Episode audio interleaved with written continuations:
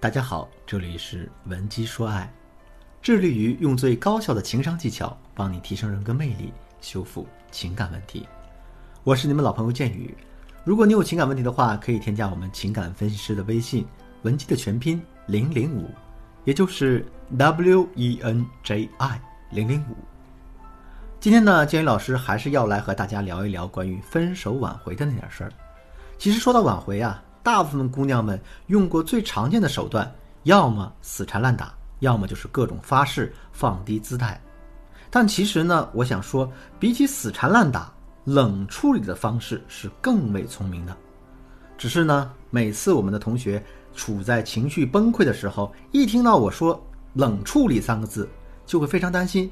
老师，这冷处理是不是就和打冷战一样，会让我们的感情越来越冷淡呢？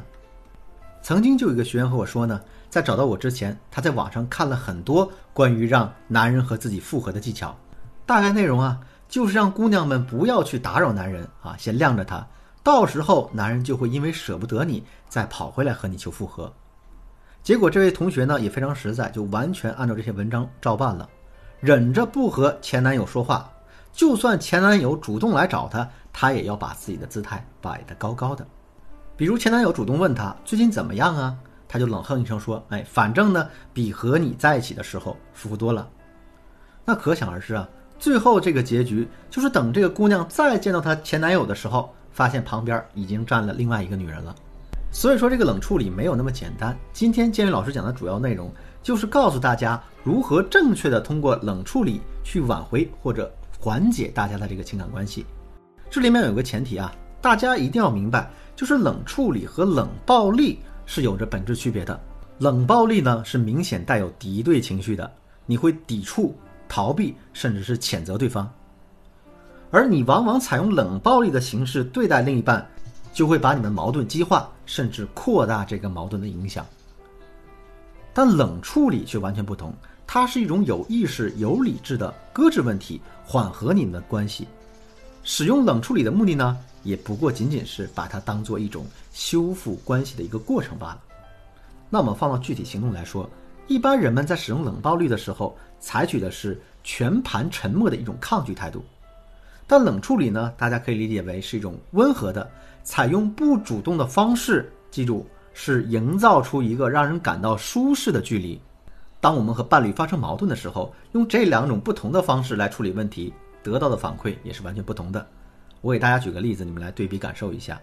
比如你们两个人正在互相批判、争论不休，结果呢，对方想停止这场无意的争吵，所以干脆沉默了。那你肯定会问他：“你说话呀，我问你话，你怎么又不说话了？”如果这里他采取的是冷暴力的方式，那肯定他是打死都不会说一句话的，或者呢，干脆给你翻个白眼儿，还有可能连看都不会再看你一眼。但如果此时对方采用的是冷处理的方式，他就会用很平静的语气对你说：“我觉得这个问题我们再讨论下去也讨论不出答案，我们应该需要时间来思考思考。”每对情侣其实只要把你们日常相处中的冷战模式稍微的修饰一下，就能转化为能够为你解决问题的冷处理模式。其中最重要的就是要把控好你的一个心态，并且学会理智的分析问题，以及完善后期的一个补充。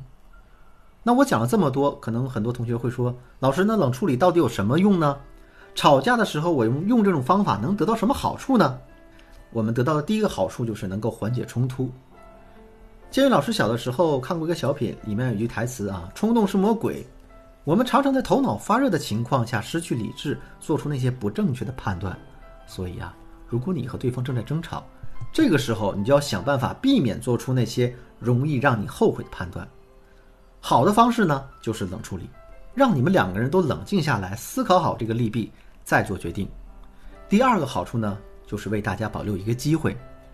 如果你们两个人刚刚分手，这个时候大家记住，男人的心态往往是比较消极的。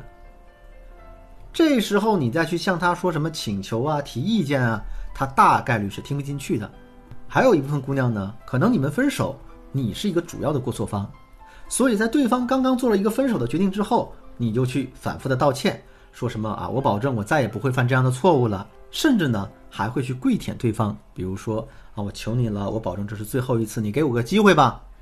你这样做只会让对方徒增烦恼，甚至可能马上把你拉黑，切断你们沟通的渠道。